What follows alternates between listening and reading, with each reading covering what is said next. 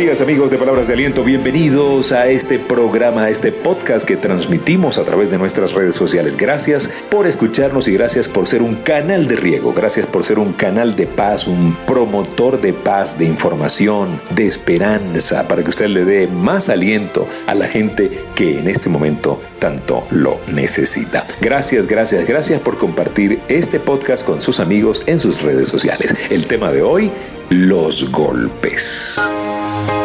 Los golpes duelen familia, pero los golpes forman, nos ayudan a valorar lo que tenemos. Los golpes nos enseñan que la vida es hermosa y que la vida también puede ser cruel y triste. Por eso tenemos que aprender a valorar los momentos hermosos. El oro se prueba con fuego y el hierro se afila con hierro. Los golpes son necesarios. Dice la Biblia que el buen padre disciplina a su hijo.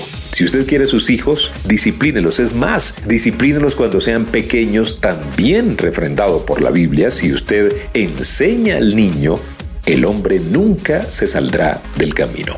Recuerde que lo que nos acerca como familia es eso. Los golpes, las adversidades nos unen. Dios no te va a mandar nada que no puedas manejar jamás tendrás un problema superior a las capacidades que ya tienes para manejarlas. Nos llegó una historia muy interesante sobre el tema de los golpes y se la quiero leer con todo el cariño, ¿sí? Y quiero leérsela porque creo que tiene mucho que ver con lo que estamos hablando. Hace muchos años se encontró en una mina africana el diamante más grande del mundo. Se lo regalaron al rey de Inglaterra para que lo llevara sobre el pecho y el rey se lo envió a un experto en piedras preciosas para que le diera forma. No puedes imaginar lo que el experto hizo con este diamante. Tomó aquella gema de valor incalculable y le hizo una hendidura. Luego la golpeó con fuerza y la piedra quedó partida en dos. Podríamos pensar, qué lástima, qué error tan grande. No, de ninguna manera.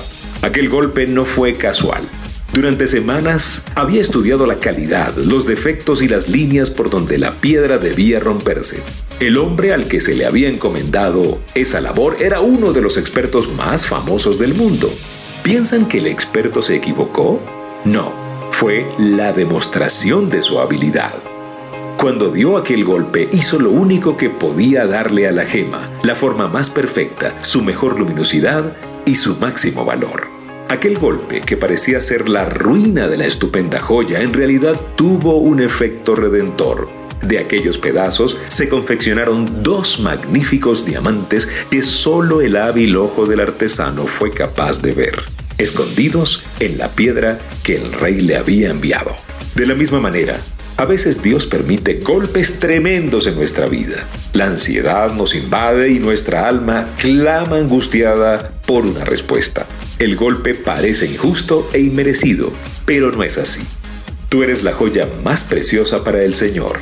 Algún día brillarás en la corona del Rey de Reyes. Él sabe exactamente lo que debe hacer contigo. No te preocupes.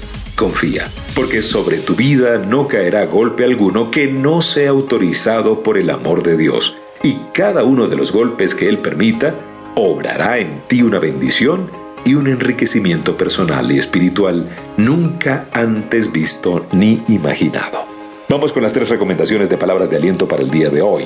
Número uno, no digas por qué este golpe me tocó a mí. Di para qué estoy enfrentando este reto en la vida. Número dos, asume que lo que pasó era lo mejor que tenía que pasar. Y número tres, no reniegues de los golpes, no reniegues de los problemas, abrázalos y confía. Gracias por su atención a esta palabra de aliento. Cuídense mucho, sean felices. Gracias por seguirnos en Instagram, arroba rafael.genteexcelente y en el Twitter, arroba Rafael Life. Gracias por unirse al canal de Telegram. En Telegram usted nos busca como palabras de aliento y allí estamos. Somos una comunidad que cada vez va creciendo muchísimo, muchísimo más. Allí están todos los podcasts que vamos subiendo y algunas ediciones anteriores también. Sean felices y recuerden la recomendación de todos los días. Si pongo a Dios de primero, nunca llegaré de segundo.